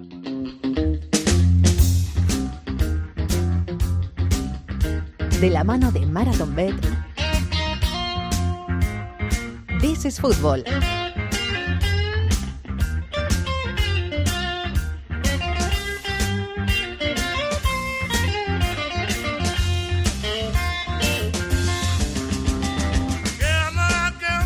Vamos, venga, con los compañeros de Marathon Bet. Vamos hasta Inglaterra con David González. Hola, David. Muy buenas. Hola Fernando, ¿qué tal? ¿Qué, men- qué menú me propones esta semana para apostar? Bueno, pues ho- hoy traemos eh, Champions, acaba la fase de grupos, pero bueno, aún quedan cosas por decidir. Traemos tres picks, que sé que te gusta esa palabra, y lo vamos a, lo vamos a organizar de menor a mayor riesgo, bueno, atrevimiento, digamos. Eh, riesgo atrevimiento. Qué bonito. Sí. ¿no? Juego que hacíamos Ah. de, de- de pequeños con nuestras amigas y amigos. Eh, ¿Verdad o atrevimiento se llamaba aquello, no? Sé. Beso, verdad o atrevimiento se llamaba así. Bueno, pues vamos a... No tiene nada que ver con esto. Vamos al Ajax Bayer. A ver qué, a ver qué pick me ofreces del Ajax Bayer, David. Sí, mire, se juegan el, el liderato de grupo en Amsterdam el miércoles, un partido del miércoles. El Ajax tiene una buena oportunidad de colarse primero y tener un cruce a priori más sencillo, pero bueno, vamos a apostar a, lo lógico, entre comillas. La victoria del Bayern, que no está teniendo un buen año, tiene, tiene buen value, que es otra palabra que también te gusta, y se paga a 2 euros por euro apostado. O sea, te devuelven el doble de lo apostado en caso de ganar el Bayern. Muy bien. En eh, otro partido de la jornada del que ya hemos hablado también, el Liverpool-Nápoles. ¿Qué apuesta tenemos ahí? Sí, hablamos de este grupo casi todas las semanas. Eh, Liverpool, si tras tres derrotas, el Liverpool le vale la victoria para pasar, si no me equivoco. Sin embargo, vamos a apostar a lo contrario, vamos a apostar al X2, que tiene una cuota de 2,43. Eh, ya hemos dicho que no cualquier victoria, ¿eh? Eh, Liverpool no, no cualquier victoria le vale para, para pasar. Ah, pues... Es eh, el uno- es el 1-0 eh, y además eh, una ventaja de dos goles si hay, si hay más goles, sí. ¿verdad? O sea, un 1-0 o a partir de ahí un 2-0, un 3-1, un 4-2. Lo he dicho correctamente, ¿no? Correctamente. Eh, y la última apuesta es del grupo B, del grupo del, del, del Barça. ¿Qué, qué, qué me ofreces ahí? Sí, mira, en esta vamos a arriesgar un poquito más. Como te he dicho que íbamos de, de, menor, a, ma- de menor a mayor riesgo. Tottenham e Inter se juegan el pase a octavos entre Barcelona y, y PSV respectivamente, pero vamos a apostar a que ninguno de los dos equipos consiga gan- ganar. Esta apuesta doble te deja una cuota de 4,65 euros. Eh, muy bien. Pues está, está, O sea que ninguno de los dos gana en ese grupo. De los dos que se están jugando en la segunda plaza, el Inter y el, y el Tottenham, ¿no? Esa es la apuesta. Exactamente, exacto. Muy bien, pues ahora la suerte está echada, como siempre decimos. Y después venimos nosotros, David, con nuestra famosa combinada. Ya Eso es. A ver si hay suerte, que yo, yo ya estoy encauzando esto, a ver si hay suerte. Ahora tenemos que seguirte nosotros también, eso es más complicado. David, muchas gracias. Venga, gracias a Como vosotros. siempre decimos, cuotas sujetas a cambios. Para mayores de 18 años hay que jugar con responsabilidad y podéis consultar las condiciones para apostar en marathonbet.es. Los de las cuotas, los de las cuotas. MarathonBet es más. Más mercados, más ofertas, más experiencias, más cuotas. Regístrate ya en marathonbet.es. Deposita 60 euros, introduce el código Bonacope y juega con 90. Deposita 60 y juega con 90. Los de las cuotas, los de las cuotas. MarathonBet, mayores de 18 años, juega con responsabilidad. Consulta condiciones en marathonbet.es.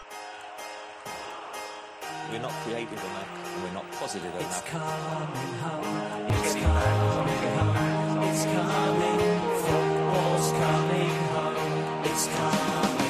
Con un plan claro, un buen sistema defensivo mezclado con un gran partido de Azpilicueta o David Luiz y un punto de suerte en no encajar gol en algunas de las ocasiones del rival, el Chelsea cimentó su victoria por 2-0 sobre el Manchester City y convierte al Liverpool, que goleó 0-4 al Bournemouth con hat-trick de Salah, en el nuevo líder de la Premier.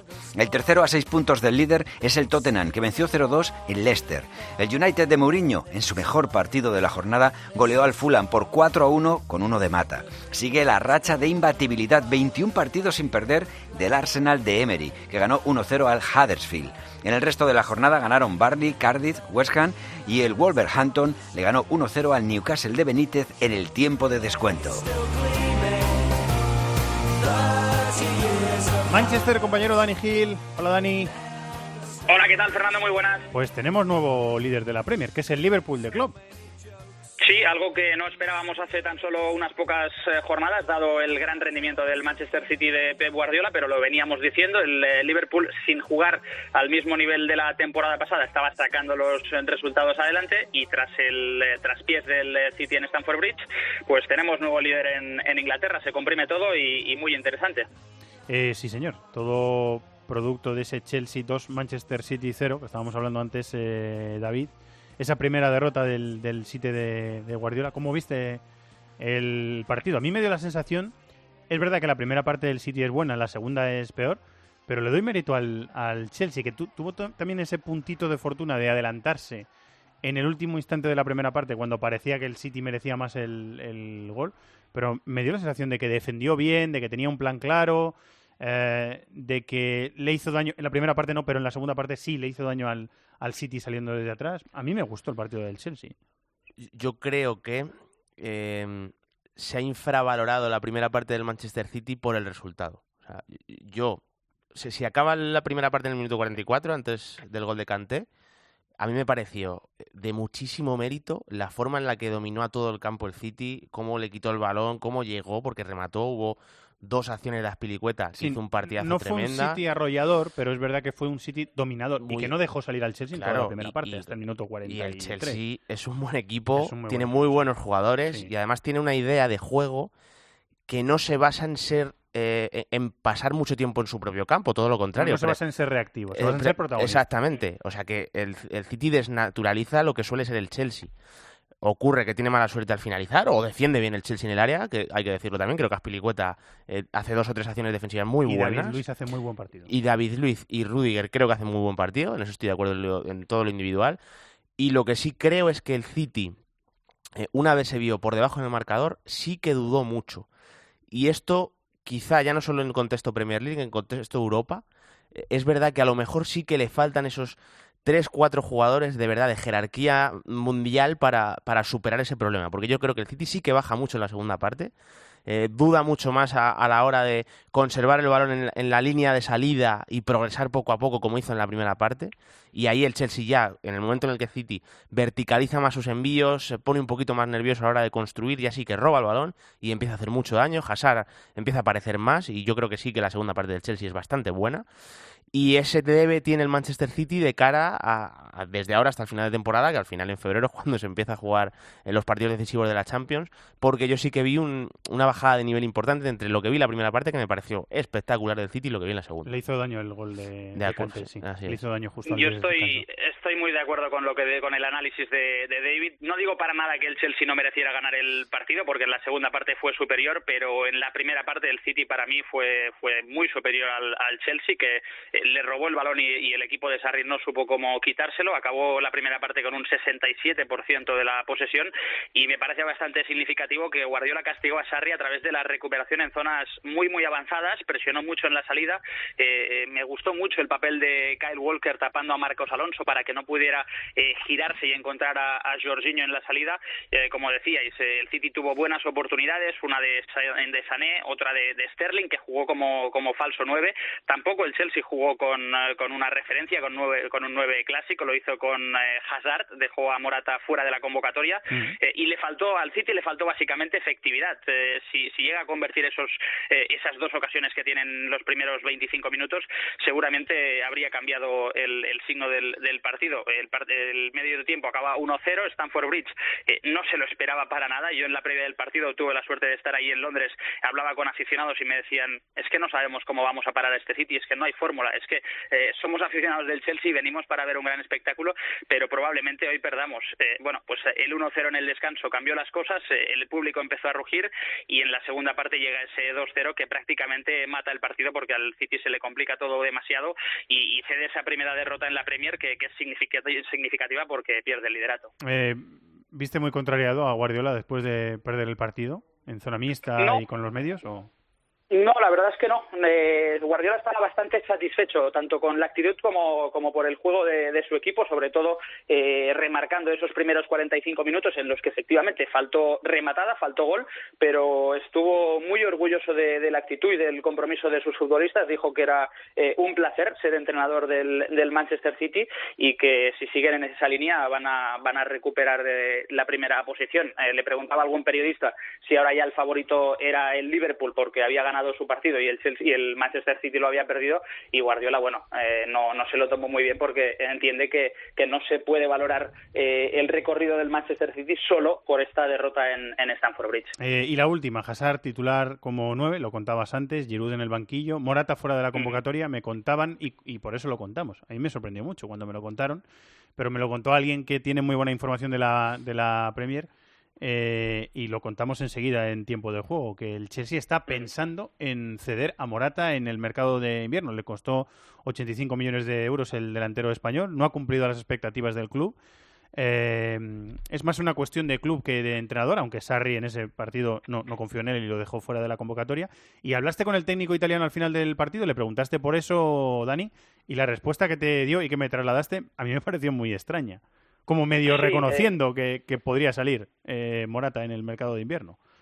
Sí, a raíz de lo que comentasteis en, tiempo de juego sobre esa posible salida en enero, bueno, le pregunté a, Sarri por los motivos por los que no había entrado en la convocatoria, eso se lo pregunté en, rueda de prensa, eh, me dio una, una, respuesta, una explicación puramente deportiva, me dijo que como tenía a Giroud en el banquillo, consideraba un poco absurdo tener a dos eh, delanteros centros eh, en, en, el banquillo como, como relevos, y después cuando acabó la, rueda de prensa me acerqué a él y le pregunté, bueno, ¿hay alguna posibilidad de que salga cedido en el el próximo mercado de invierno y me dijo literalmente que no lo sabía, que no lo creía y que al mismo tiempo era difícil. Ahora bien, si un entrenador está contento con el rendimiento de un jugador, eh, la respuesta supongo que sería más taxativa y me diría no, no, no hay ninguna posibilidad, estoy contento con Morata. En ningún momento eh, Sarri me dijo esas palabras. Si no va a salir, te dice que no directamente. Así que esperaremos acontecimientos. Muchas gracias, Dani. Un abrazo. Un abrazo.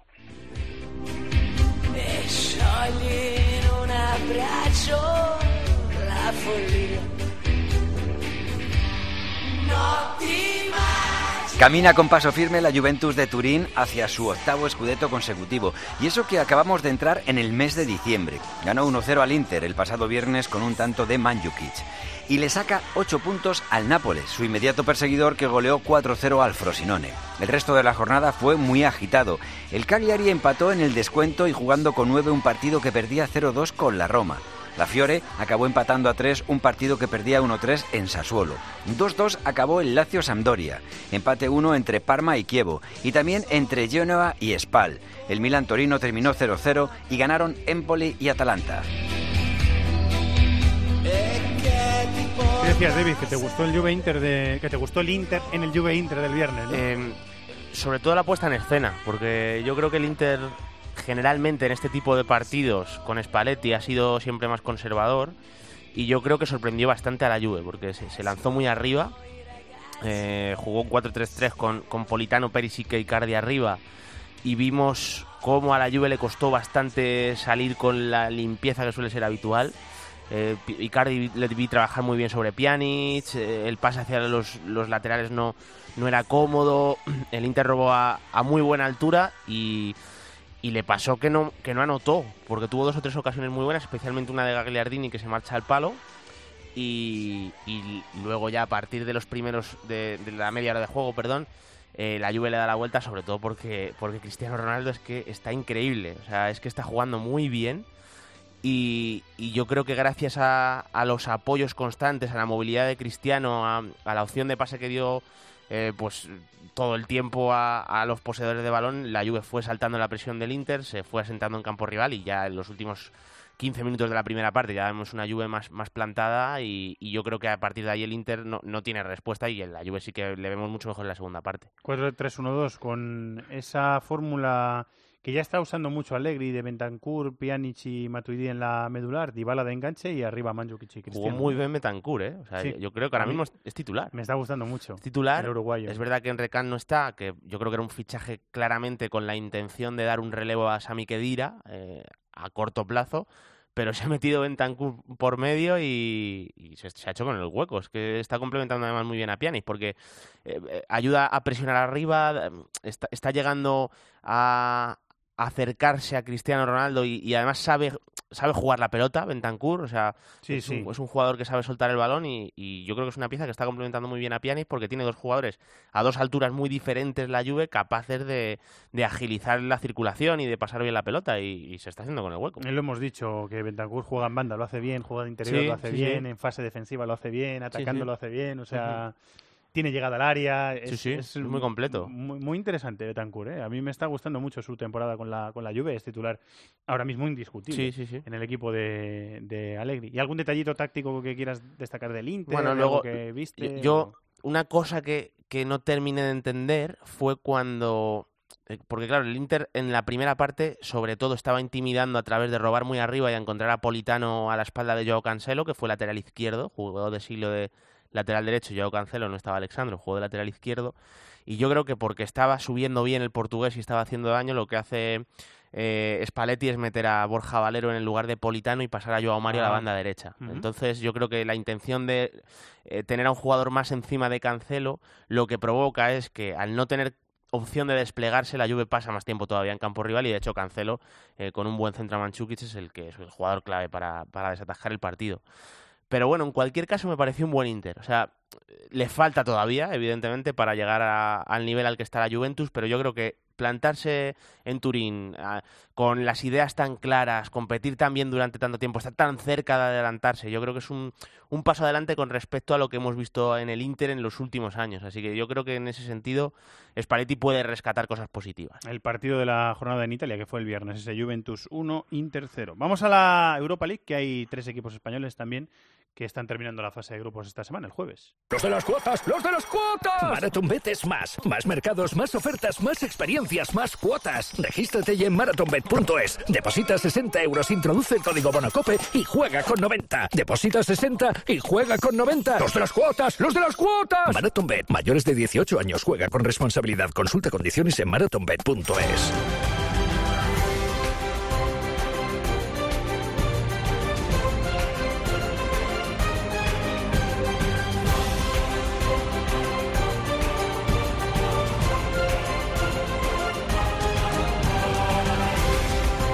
Sexta jornada de la fase de grupos de la Europa League.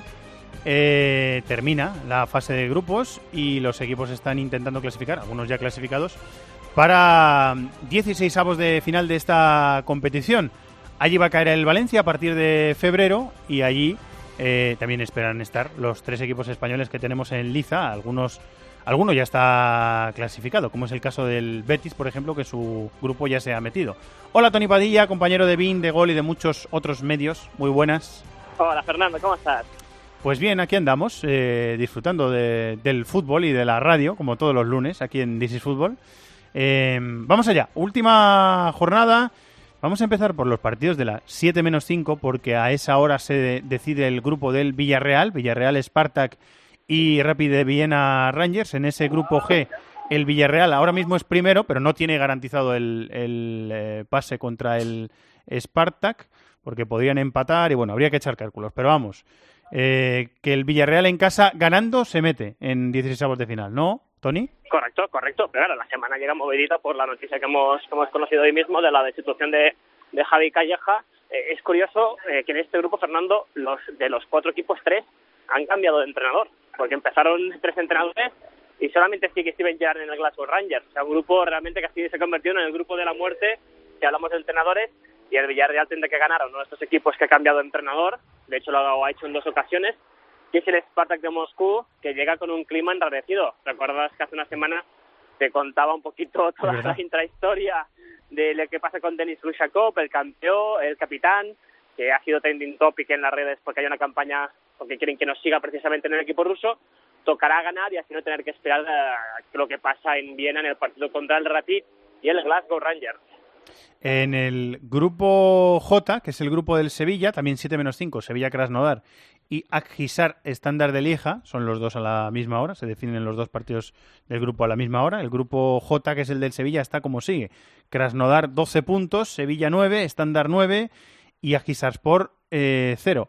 Así que el Sevilla depende de, sí mismo, pero tiene que estar mirando también al partido de Turquía, ¿no? Y si el Sevilla gana, nos tendríamos que ir a la diferencia de goles para saber si consigue hacerse con la primera posición por delante de este Krasnodar, los toros del Krasnodar, este equipo que ya, ya avisamos el día del sorteo que era seguramente el candidato para intentar quitarle la primera posición al, al conjunto de Pablo Machín, porque es un, es un proyecto que está trabajando muy bien, segundo ahora mismo en la, en la Superliga rusa, un club joven pero con mucho dinero, tiene detrás un empresario de origen armenio que es el, gran magnate de los supermercados y otros eh, negocios en Rusia y que ha permitido armar un equipo que ya fue capaz de derrotar al conjunto andaluz en el partido de ida y que con un empate sabe que será primero de grupo. En principio el Sevilla, la lógica es que va a estar en el sorteo del siguiente turno, salvo que el Krasnodar, dentro del proceso lógico de un equipo que quiere hacerse grande, ganase el Ramón Sánchez Pizjuán y el estándar de Lieja fuera capaz de ganar contra una Kisar que con cero puntos la verdad es que su reto será conseguir un puntito y poder pasar la historia como que, que no se fueron de vacío. Bueno, la versión que hemos visto del Sevilla jugando como local siempre ha sido muy fiable, muy diferente a la que hemos visto cuando juega fuera de casa, por tanto, en principio, confianza total en el conjunto de Pablo Machín. Perdió el Sevilla 2-1 en Rusia, por lo tanto, un 1-0 le daría el pase a la siguiente ronda y además como primero de grupo. Eh, si no he echado yo malas cuentas. Así que, bueno, esperamos esa victoria del, del Sevilla. Habría que ver el, si, si se diera un triple empate. Claro, habría que ver el triple ahí- empate ahí. Claro. Bueno, Clasificado estaría completo. seguro, pero no sabemos todavía si primero matemático o no. Eh, habría que echar cuentas, sí. Bueno, tampoco sabemos si seguro estaría clasificado con triple empate a 12 puntos, ¿no? Habría que echar cuentas con... Yo creo que clasificado sí. Sí. Clasificado seguro. Eh, lo único que primero... Pues, desde luego, si nos vamos al general, el Sevilla es el que mejor tiene ahora mismo, porque tiene más 9, el Krasnodar más 3 y el, y el estándar menos 2. Sí, en esto fue clave lo que apuntábamos de que la mejor versión del Sevilla la hemos visto como local y la goleada precisamente contra el estándar de Lieja en el segundo partido es el que pueda estar marcando diferencias en el caso que se produzca este hipotético escenario de triple empate. En el grupo F, Betis 11, Milan 10, Olympiacos 7 y Dudelange de Luxemburgo 0. Al Dudelange de Luxemburgo es al que tiene que visitar el Betis, precisamente en la última jornada, y hay un Olympiacos Milán.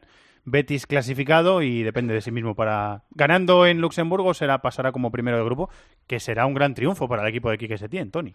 Bueno, será increíble porque obviamente es cierto que en, la- en Liga ahora el triunfo contra el Rayo le da un poquito más de calma, ha mejorado un poquito, pero llegó a estar nervioso el conjunto de Río Blanco, pero en Europa nos ha ofrecido imágenes muy buenas, sobre todo ese triunfo en, el Giuseppe Meazza. contra el Milan en San, Si- en San Siro, la lógica obviamente, a ver, si el Betis no gana en el campo de Lange, el conjunto luxemburgués sería histórico para el fútbol de Luxemburgo, que recordemos que ya nos gustó mucho la imagen que, que ofreció dentro de los modestos que son, pero en principio Betis va a meter como primero del grupo, y precisamente el partido que se va a jugar en el Georgios Karaiskakis, en el estadio del Pireo entre Olympiacos y Milán, es uno de los partidos de la jornada, ¿no? Porque es un duelo directo, el Olympiacos se puede meter si es capaz de, ganar y superar la diferencia de goles del partido de ida, que ganó el conjunto de Gennaro Gattuso por dos goles a cero, y Milan incluso perdiendo se podría meter, pero un partido bastante divertido, y yo creo que estoy muy de, de acuerdo con lo que hacías, Fernando, sería un gran éxito para el Betis, porque cierto es que está el equipo de Luxemburgo, pero el Milan es un pedazo de equipo, aunque no esté en su mejor momento, el Olympiacos siempre es un conjunto duro de roer, por tanto, optimismo cuando hablamos de competición internacional en el caso del Betis. De estos eh, tres partidos de los españoles, de lo que queda por la jornada del jueves, David, ¿quieres decir Bueno, alguna cosa, alguna del- cosa que quieras ver? Villarreal, que evidentemente es, va a ser, por cierto, Luis García Plaza, el entrenador del Villarreal, que estaba entrenando en China. Y, estoy mirando que en el caso de triple empate con el Sevilla, efectivamente, como decía Fer, eh, sería primero de grupo el Sevilla por el 5-1 que logró contra el estándar de Lieja. O sea que, bueno, yo creo que están en una muy buena situación eh, los de Machín, ¿no? Que además jugando en casa, pues, eh, como decía Tony, que ahí están funcionando francamente bien.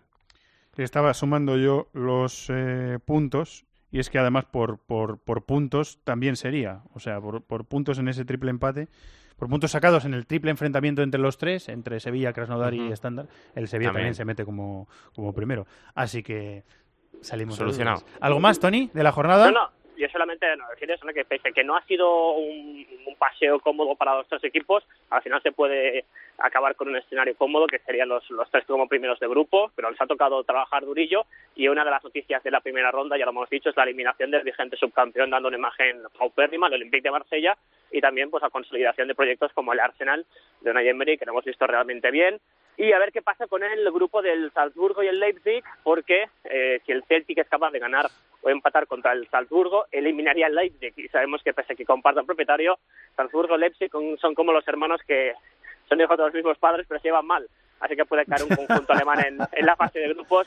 Depende del el Salzburgo, el Leipzig si quiere estar en el siguiente turno, y se podría meter el, el Celtic o incluso el Rangers, ¿no? Sería un éxito volver a ver a dos equipos escoceses pasando turno. Corrijo, último asterisco. No, no sería por puntos, ¿eh? sería por goles. Efectivamente, el Sevilla pasaría por, por el Claro, es que triple estaba lloviendo, el A- Akhisarspor eh, no ha conseguido ni un solo punto, con lo cual eh, se tienen que repartir. Sí, se lo reparten. Todos. Se lo repartirían. Serían seis puntos en ese triple enfrentamiento. Lo que pasa es que el Sevilla, como decías, le metió 5-1 en la estándar, Claro. con lo cual eso ya le daría el pasaporte como primero a 16 avos de final. Muy bien, Tony, hablamos la semana que viene. Muchas gracias, ¿eh, amigo. Un abrazo, chicos.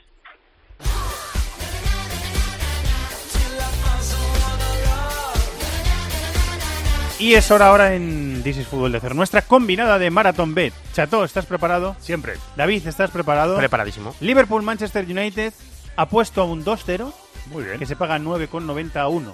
2-0 para el, para el Liverpool, efectivamente, que se juega en Anfield este partido. Qué bien visto.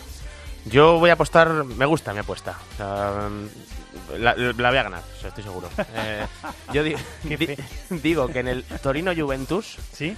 el número total de goles va a ser impar. Oh, qué qué apuesta bueno. más friki. Qué Sí, ¿no? bueno. Claro, es que sí. David es friki. Claro, exactamente. David. Eso significa que si gana la Juve, que es lo que yo creo, ganaría la apuesta, pero si da la sorpresa al Torino, tengo ese comodín. ahí. Perf- O sea, perfecto, a mí me gusta. Derby de Torino. Que se yo paga, ya- por cierto, perdona, Chato, a dos. 2 a 1. O sea, Pues yo voy a apostar al Dortmund Werder Bre- Werder Bremen. tos Sí. que me aguanta. Lo llevas con dos meses, ¿eh? Y lo que me queda. Chato vive voy, constipado. voy Es, es cierto. sí. No es, no es constipado, es la garganta. Es- La sí. es, es- es dolor de garganta, es estar hecho una mierda. Pero bueno, Borussia Dortmund, Werder Bremen, es que, es que me harta esto de la tos, de verdad.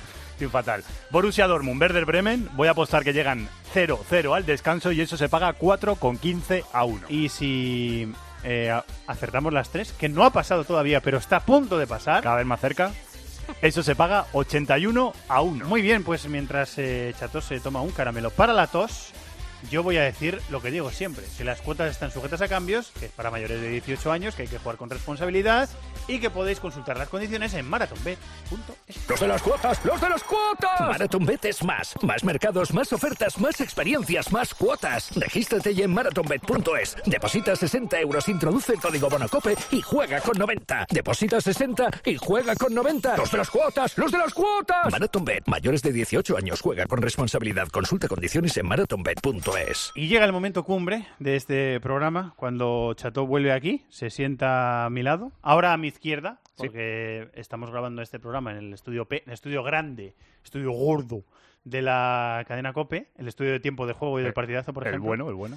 El estudio bueno, el estudio FETEN, el estudio caro, y tú te sientas a mi izquierda. el Mira, tienes caro. a Herrera detrás y yo estoy a tu izquierda. Tengo, ¿Sabes lo que tengo detrás? Los globos Los de globos. River y Boca, que el equipo de atrezo de tiempo de juego, eh, que son eh, Germán Mansilla, Andrea Peláez, eh, un poquito de pegamento, un poquito de celo y unas tijeras. Todo ese equipo. eh, decoraron este estudio. Eso es lo que tenemos detrás. Mientras nosotros nos íbamos al campo. Es una bonita decoración. Pues sí, la verdad. Y te cuento ¿Cómo, que... se llama- cómo- cómo se dice ese refrán? Unos, unos cardan la lana, unos llevan la fama y otros cardan la lana. Yo que yo lo he readaptado al fútbol, es unos llevan la fama y otros Adam la llana. ¿Te gusta? Muy ¿Te bien, gusta el Eh, refrán? muy bien. O sea, te da- un aplauso. O sea, te aplaudiría ahora mismo. Madre cerrada. Bueno, eres el jefe, tampoco te vamos a decir nada malo. ¿Qué No, música- no, qué música? a mí me ha gustado y me ha gustado. Ya, porque Yo soy- yo- tú eres friki. Exactamente. Yo soy fan de agárralo como puedas, etcétera, este tipo de humor Monty Python. es humor que- fácil. Sí, sí. Unos llevan la fama y otros Adam la Adam la llana. llana. Muy bien, pues dentro de este Después humor, de la tontería, Club de la Comedia, te digo que he traído una canción y yo creo que la vais a conocer, eso seguro, segurísimo, y me tenéis que decir dónde habéis escuchado esta canción. Allá vamos. Venga.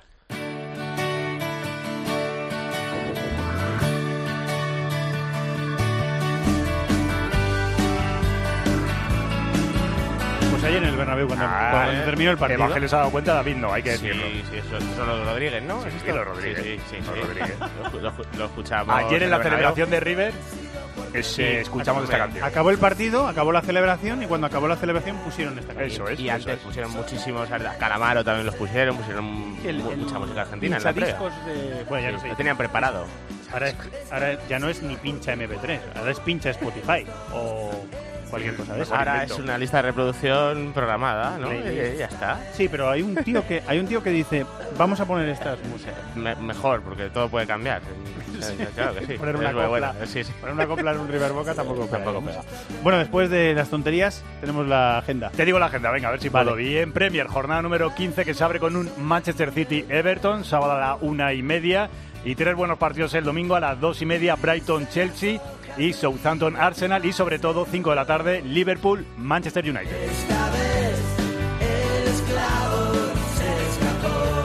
Calcio, jornada 16, sábado a las 6, Inter de Milán, Udinese, a las 8 y media, Torino, Juve, domingo a las 6 de la tarde, Cagliari, Nápoles, a las 8 y media, Roma, Génova, y entre semana dos partidos, lunes, Atalanta, Lazio, y el martes, Bolonia, Milán, los dos a las 8 y media.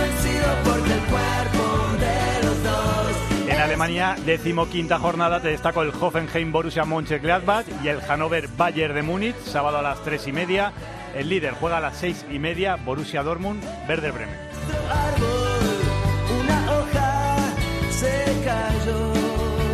Y en Francia, decimoctava jornada, el Paris Saint-Germain juega en casa del Dijon, el sábado a las 5. El domingo destaca a la 1 el Olympique de Lyon Mónaco y a las 3 Nimes contra Lille. Muy bien, Sato, muchas gracias. Los jugadores del Paris Saint-Germain comprarán mostaza en Dijon. En Dijon, porque es famosa la mostaza ahí. Desde jugar. Bueno, no lo comprarán ellos. Tendrá alguien del el staff técnico del Paris No, no, Saint-Germain no, ellos suelen ir que se a esas encargará, cosas. que se encargará de comprar la mostaza y luego se la repartirá a cada uno. Muchas gracias, Antonio. Adiós. Gracias, David. Un abrazo. Y gracias a Antonio Bravo, que ha sido el director técnico de este programa, ha estado Cochero también por ahí ayudándole. Gracias a los dos. Bueno, pues toda la semana, después de hablar tanto tiempo, eh, tan extensamente del River Boca, toca semana de Champions y de Europa League. En programación extensa aquí y deportiva en COPE. Y lo que siempre decimos, la mayor oferta de podcast de la radio española con programas de deportes y de no deportes. Muchas gracias a todos, que sigáis disfrutando de la radio de la vida. Un abrazo, adiós. En el correo electrónico thisisfutbol.cope.es. En Facebook, nuestra página This is Football Cope. Y en Twitter, arroba Fútbol Cope.